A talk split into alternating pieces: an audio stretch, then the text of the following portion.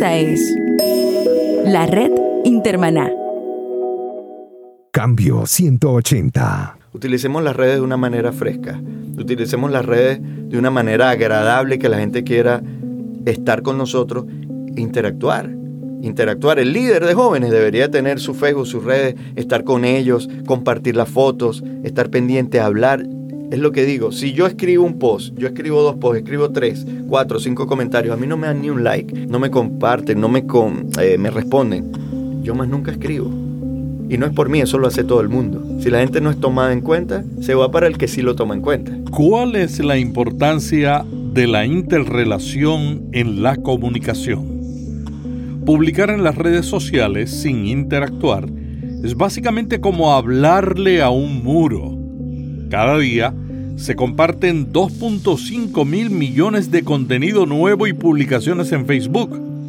¿Qué sucedería si la gente no interactuara. Para sobresalir entre medio de esa multitud, es necesario ofrecer un contenido que aporte valor.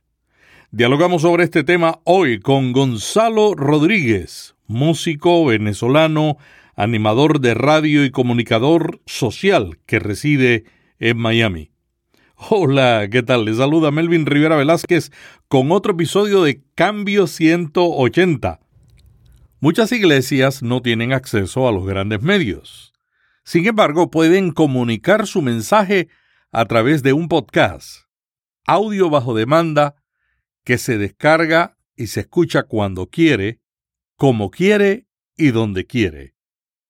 Aprenda cómo comenzar o llevar su podcast a un nuevo nivel. Le invito al taller en castellano que estaré dictando en el evento Podcast Movement, la conferencia de podcasting más grande del mundo. Allí estaré durante un día enseñando a los participantes cómo crear un podcast para alcanzar una audiencia mundial. Este taller de un día será el martes 22 de agosto en Anaheim, California, antes del evento Podcast Movement. En las notas de este episodio encontrarán el enlace para inscribirse en este taller. Cambio 180. Yo creo que la comunicación ha cambiado mucho, el mundo ha cambiado mucho y sobre todo estas nuevas generaciones eh, son totalmente diferentes a como nosotros crecimos. Quizás yo soy una persona de 43 años y, estoy como en el medio de dos generaciones, ¿no? La generación de mis padres y esta que está surgiendo ahora. Y me he dado cuenta que son totalmente diferentes. Y para mí la clave en todo lo que tiene que ver comunicación es la interacción.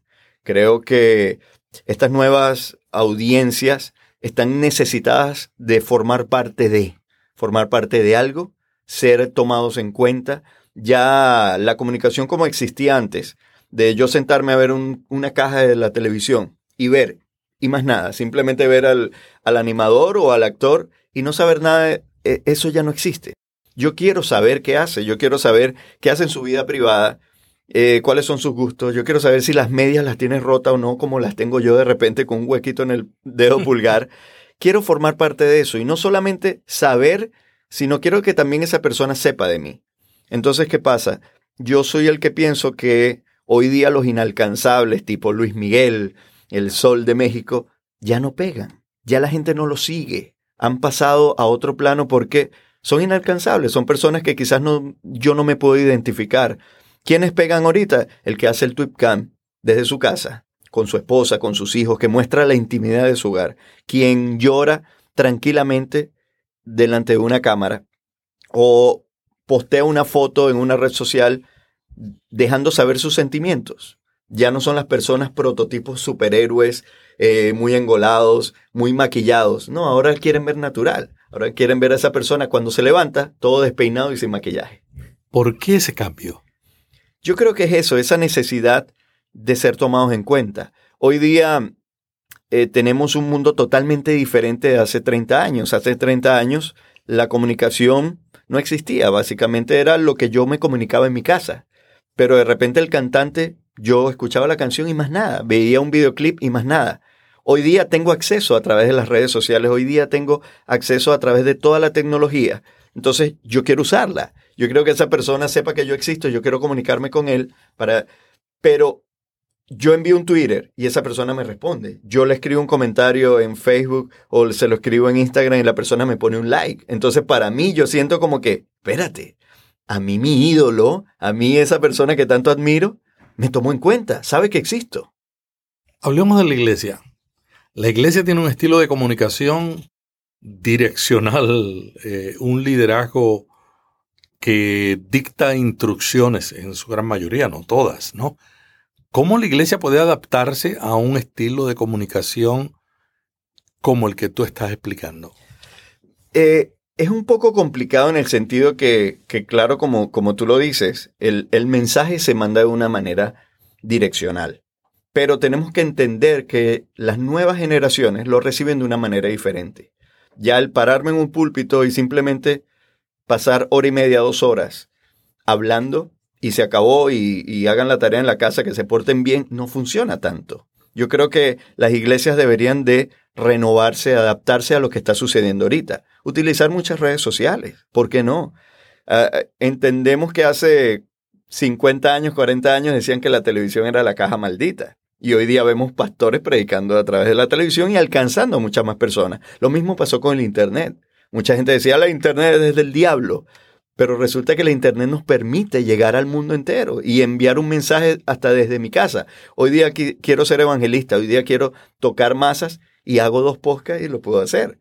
Y posteo tres, cuatro fotos en Instagram o en Facebook y lo está viendo el mundo entero. Entonces, yo creo que la, la, iglesia debe adaptarse y darse cuenta que la gente está cambiando, que quizás nuestras nuevas generaciones no se van a sentar dos horas en una iglesia a escuchar a un pastor hablando solo, pero de repente el pastor puede tomar el tema de una manera más, eh, más como de, interacción con las personas. Yo creo que a mí me gusta y a las personas les gusta formar parte, entonces, ¿por qué no recibir preguntas? ¿Por qué no...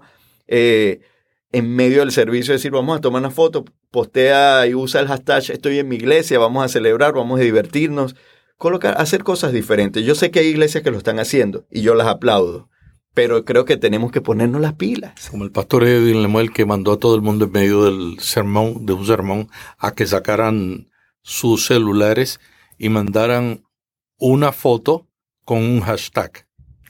Mira, eh, ya que haces nombre, yo estaba hablando hace poco con el pastor José Víctor Dugar, un colombiano, yo admiro mucho su forma de predicar, y estábamos hablando de esto. Él me dice, quiero cambiar la iglesia, estoy, el, el, el fondo de la iglesia ahorita está todo negro. La gente se queda loca, que dice, ¿cómo es esto? Esto no parece una iglesia. Y tengo un DJ. En medio del servicio tengo un DJ. El worship lo hago con un DJ.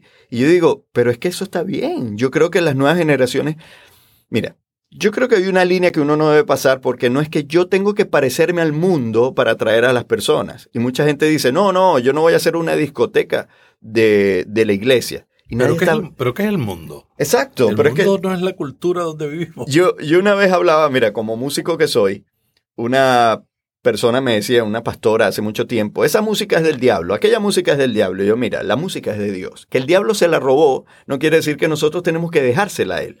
El diablo no hace nada, el diablo copia. O sea que todo lo que está creado lo creó Dios. ¿Por qué no utilizarlo para nosotros?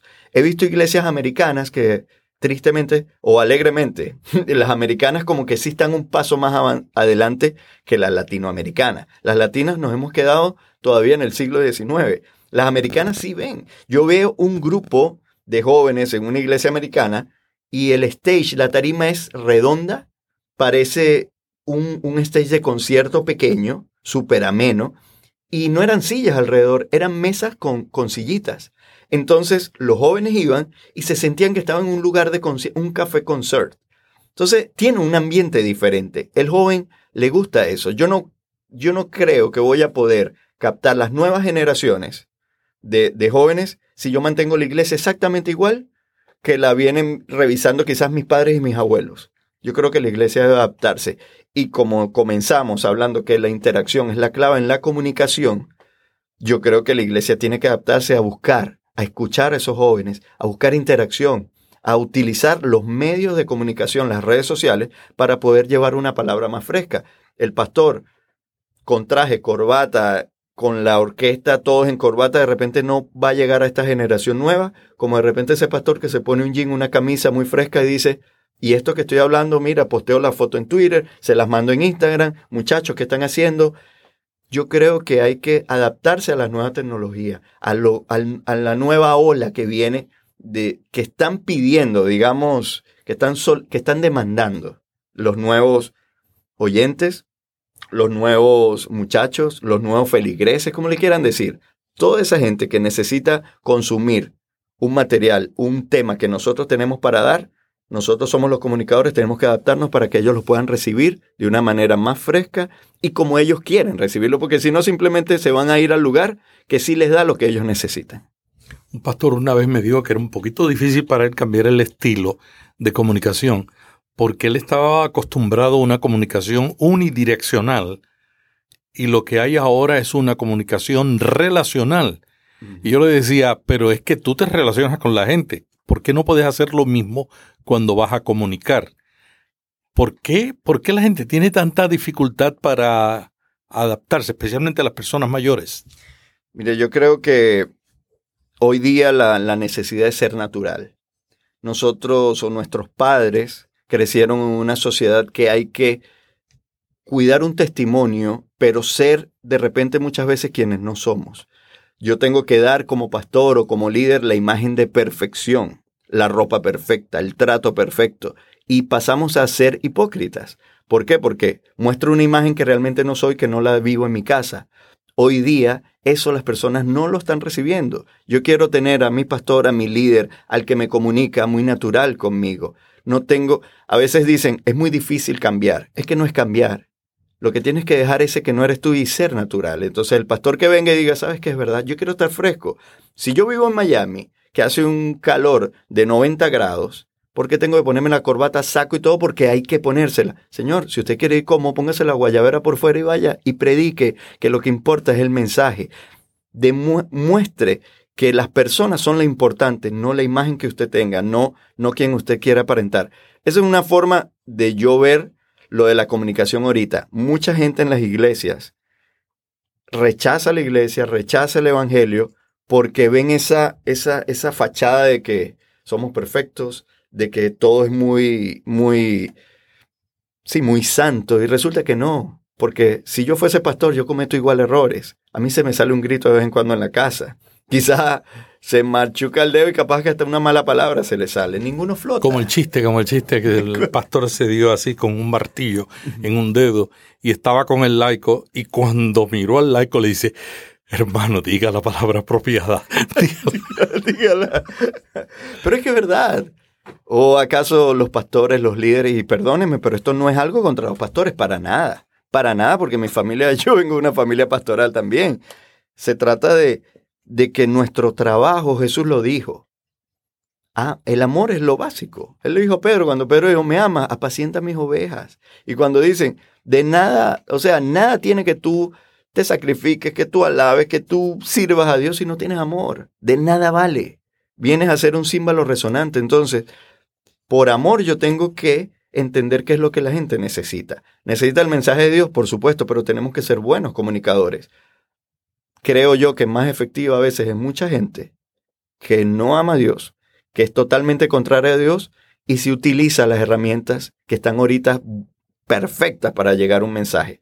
No puede ser que la iglesia musulmana, el Islam, es la iglesia con mayor crecimiento en las estadísticas. Si seguimos así, vamos a desaparecer nosotros y ellos van a ser los que dominan el mundo. ¿Por qué? Porque es la iglesia con mayor crecimiento algo bueno tienen que estar haciendo. De una buena manera están eh, enviando el mensaje y nosotros, tristemente, que tenemos el mensaje que todos necesitan, el mensaje que realmente es real, el mensaje que todo el mundo le, le arreglaría la vida, por decir así, y no está llegando. Y no es por culpa del mensaje, es por culpa de nosotros. Hablemos de las redes sociales y este tema de la interacción como clave en la comunicación. Muchas iglesias abren una presencia, una página en Facebook, en Twitter o en Google Plus o en Snapchat, bueno, en cualquier red, pero luego la utilizan para anunciar los eventos de las iglesias, los anuncios, y no hay realmente una interacción. ¿Por qué es tan clave la interacción en las redes sociales? Es que, repito, las personas quieren formar parte de. Yo, de nada me vale que quizás la iglesia coloque una página de Facebook solamente informativa porque va a llegar un momento que a mí me va a aburrir. O sea, la voy a ver de vez en cuando, pero no soy parte de la iglesia, no soy parte de ellos. No es lo mismo. Yo no estoy diciendo que el pastor tiene que bajarse ahora del púlpito, tomar su tiempo y simplemente centrarse a, ponerle like, a responder la gente en el Facebook, a los comentarios. No, no estoy hablando de eso. Pero tiene que haber una forma interactiva, tiene que haber que tú puedas escuchar a las personas, que tú puedas eh, de repente colocar no solamente el sermón espectacularmente teológico, escatológico y todo lo que tú quieras meterle. No, de repente coloca un pensamiento tuyo. Yo me acuerdo que hace años atrás, eh, y mucha gente a veces se quejaba de la forma que hacía radio, pero la gran mayoría me apoyaba era porque yo a veces tenía, yo tenía segmentos un poco de humor y colocaba pensamientos que había dicho cualquier persona, Beethoven. Ahora, yo utilizaba ese pensamiento y lo llevaba a la palabra de Dios. Y, yo creo que la Biblia habla y nos dice que la, la grandeza de Dios la dice su palabra también la, la dice la naturaleza, habla de ellos. Las, muchas cosas nosotros podemos ver que habla de los principios de Dios. Yo creo que tenemos que ser más frescos, más natural, no ser tan encerrados y encajonar a Dios en una caja de zapatos. Utilicemos las redes de una manera fresca. Utilicemos las redes de una manera agradable que la gente quiera estar con nosotros e interactuar interactuar. El líder de jóvenes debería tener su Facebook, sus redes, estar con ellos, compartir las fotos, estar pendiente, hablar. Es lo que digo, si yo escribo un post, yo escribo dos posts, escribo tres, cuatro, cinco comentarios, a mí no me dan ni un like, no me comparten, no me, eh, me responden, yo más nunca escribo. Y no es por mí, eso lo hace todo el mundo. Si la gente no es tomada en cuenta, se va para el que sí lo toma en cuenta. ¿Qué es más importante, los likes o compartir? El like uno lo da como que no tengo tiempo para responder, pero te dejo saber que lo leí. Te dejo saber que te tomé en cuenta. Pero hay que ponerse de vez en cuando. Mira, a mí me llamaba mucho la atención que, lo digo en la radio, ¿no? Yo ponía un tema de discusión y yo decía, vamos a este versículo, dime qué Dios te habla a través del versículo. Hacías preguntas. Sí, exacto. Pero yo ponía el versículo y decía, dime qué Dios te dice acerca de este versículo. Y la gente me colocaba su comentario. Yo al final del programa lo leía al aire, cada comentario al aire, todos, y después yo le decía, bueno, yo quiero darte lo que Dios me dijo a mí a través de este versículo, y lo lanzaba. Mientras más leía los, los las respuestas de las personas, más se motivaban a escribir. Ese locutor que, que yo admiro me está tomando en cuenta y está leyendo mi comentario. ¿Qué pasa con esto? Las personas se interesaban entonces en mi respuesta porque yo les estaba demostrando que lo que ellos comentaban a mí me interesaba, que yo les tenía en cuenta, que me importaban lo que ellos decían. Muchas veces estaban de acuerdo con mi palabra, otras no. Lo que, en fin, es que yo recibía de, de los oyentes a través de las redes sociales, a través de la radio, a través de los medios de comunicación, que me decían, te damos gracias porque contigo nos sentimos como con un amigo. Tú me predicas la palabra de Dios, pero yo me siento que me la está predicando un amigo. Yo te siento cerca, a pesar de que yo estoy, vivía y vivo en la ciudad de Miami y ellos estaban en Argentina, en Perú, me decía, te siento cerca. ¿Tú le hablabas, le hablabas de usted o le hablabas de No, yo le hablo como un amigo. Tú, ellos a mí también. Y, y, y todo se habla de una manera, porque las redes sociales llega un momento que te acerca de una manera que tú estás conversando con esa persona y tú crees que está aquí al frente. Pero para mí la clave es tomarlos en cuenta, tenerlos en cuenta siempre, pero eso lo hace con interacción, porque si no, es que si yo le hablo a una pared o si... Ponga el caso que usted está hablando con un amigo y vengo yo y le digo, ay, pero mire, ¿cómo está? Ey, ey, ey, usted no me voltea a verme, yo me camino y me voy. Voy a quedarme con la persona que se pone a hablar conmigo. Eso pasa hoy día en todo lo que tiene que ver con comunicación. Posteé algo y me causó algo que yo, una impresión buena, y le digo, señor Melvin, yo quiero que usted sepa que ese post me ayudó a cambiar la educación para mis hijos. Ah, no me respondió, está muy ocupado. El próximo otra vez, y estoy compartiendo, y estoy ayudándolo. Ah, pero es que Melvin me está utilizando, es lo que voy a sentir yo. Melvin quiere que yo lo comparta para él tener más seguidores, pero a él no le importa lo que yo hago, porque él no se ha preocupado ni siquiera por decirme gracias por tu comentario. Entonces, en ese punto es que digo la interacción. Por supuesto que la interacción es lo que ayuda a mantener a las personas y que esas personas compartan tus materiales con amor y con ganas de decir, Melvin es mi amigo.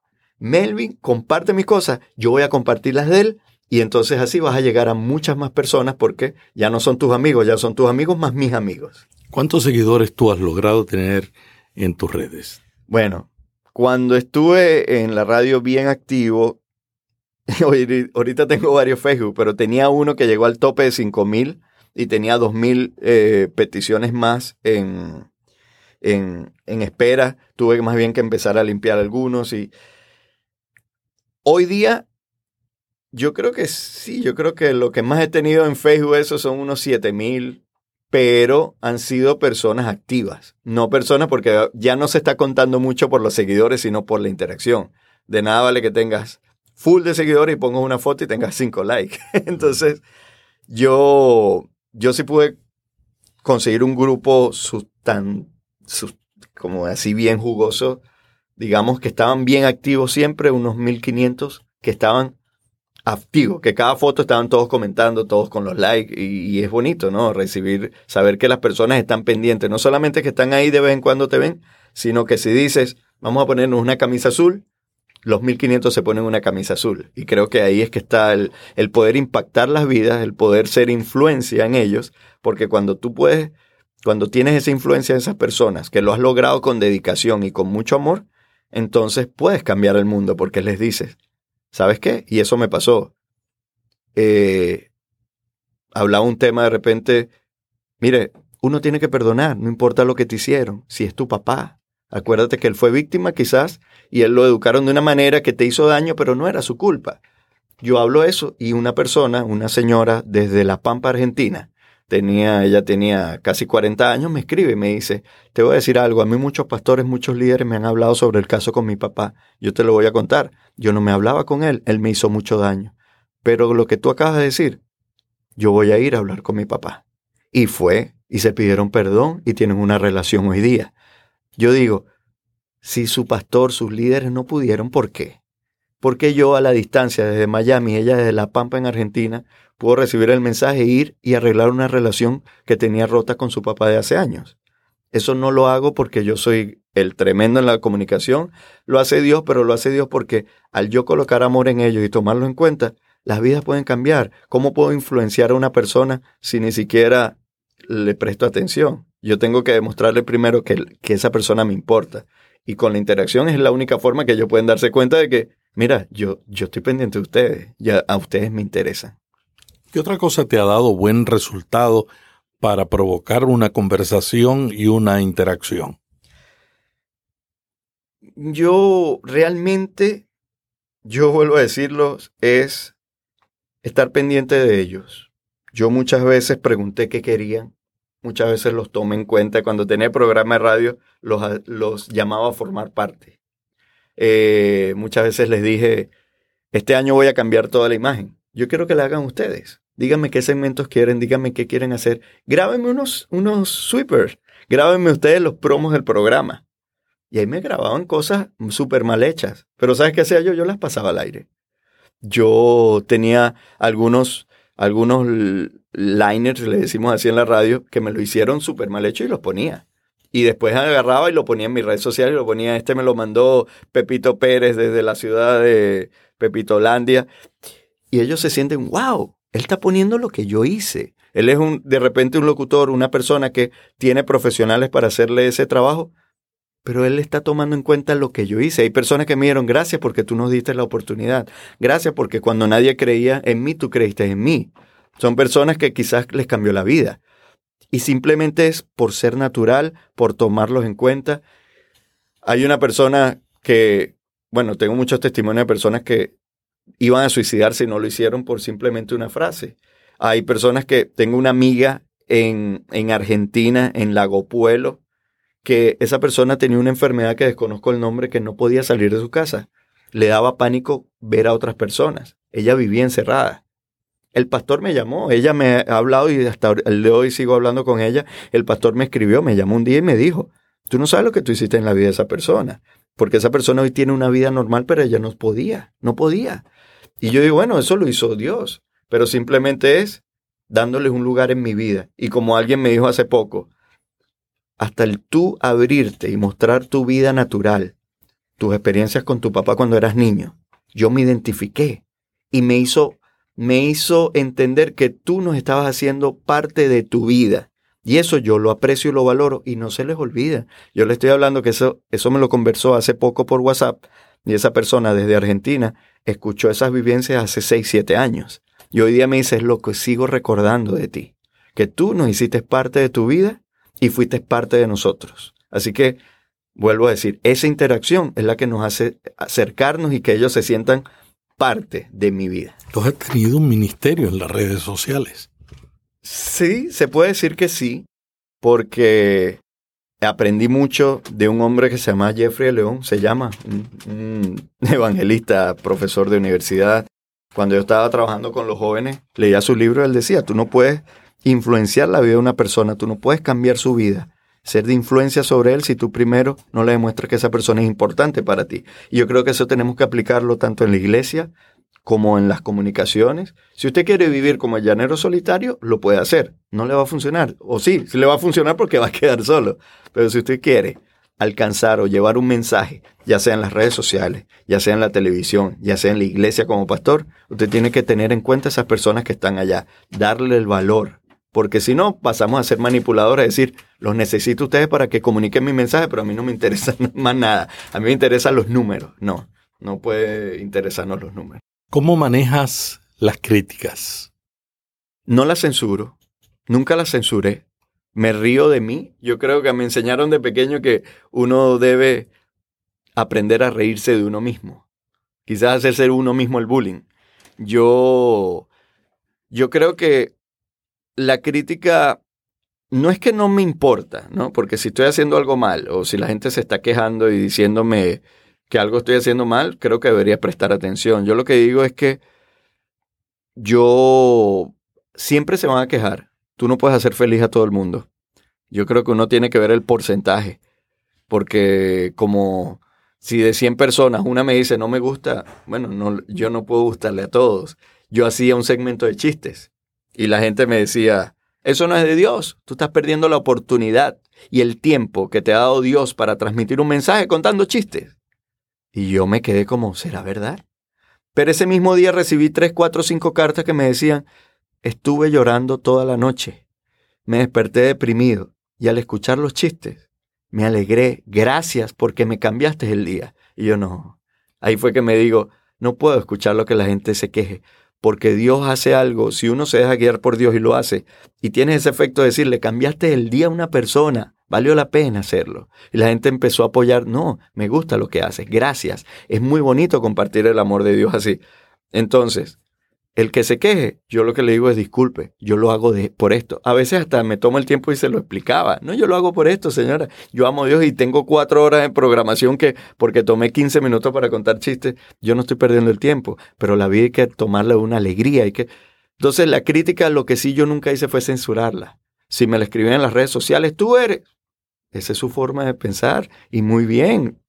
Para mí la crítica no la censuro. La escucho si veo críticas continuas de la misma razón, pues sí. Si no, digo como, me agarro como dicen las personas, de que cuando el árbol tiene fruto es que le tiran piedra. Si no tiene fruto, no te tiran ni una. Gonzalo Rodríguez, comunicador social, gracias por esta conversación tan interesante sobre la importancia de la comunicación y en la comunicación la interacción como clave de esa comunicación. Algo que se te haya quedado fuera del tintero? Yo diría que resumiendo todo esto, tengamos importancia a todos los que queremos comunicar un mensaje, sea cual sea la vía, sea una red social, sea un podcast, sea un mensaje hablado desde un púlpito, tenemos que darnos cuenta de que hay personas recibiéndolas. Entonces tenemos que ser muy conscientes de lo que vamos a decir, de lo que vamos a hacer, porque puede cambiar una vida. Entonces hagámoslo con mucho amor. Lo que nosotros hagamos, hagámoslo con amor para que esas personas puedan recibirlo así. Yo creo que así sea colocando una foto, podemos cambiar la vida de una persona. Así sea colocando un pensamiento, podemos afectar la vida positiva o negativa de esa persona. Entonces, hagan todo con amor, hagan todo con, con ganas de ayudar y, y, eso va a ser lo que vas a conseguir, esa, va a ser recíproco. Cuando uno hace las cosas sinceras y, con ganas de, de, poder tocar los corazones de otras personas, todo va, va a fluir solo, los números van a venir. No veamos, llegué a 10 millones de seguidores. No, digamos, los 10 que tengo los voy a tratar con un amor y voy a hacer algo tan bueno que cuando empieces a hacerlo, los números van a venir solos. Y vas a decir, wow, ¿cómo llegué hasta aquí? Porque no es por ti. Llegas por la gracia de Dios y porque esas personas son las que te ayudan a llegar compartiendo tu material. Y si quieres dar un buen mensaje y que le llegue a millones de personas, trata con cariño a los poquitos que tienes ahorita. Hasta aquí Cambio 180. Cada semana, Melvin Rivera Velázquez dialoga con destacados invitados sobre temas de interés para pastores y líderes. Cambio 180 le ayuda a mantenerse relevante en un mundo cambiante. Si este podcast le gustó, vaya a iTunes y suscríbase para recibirlo automáticamente lo publiquemos. También déjenos ahí una valorización y comentario. Para más artículos sobre estos temas, visite cambio180.com. Cambio 180. Esta es la red Intermaná.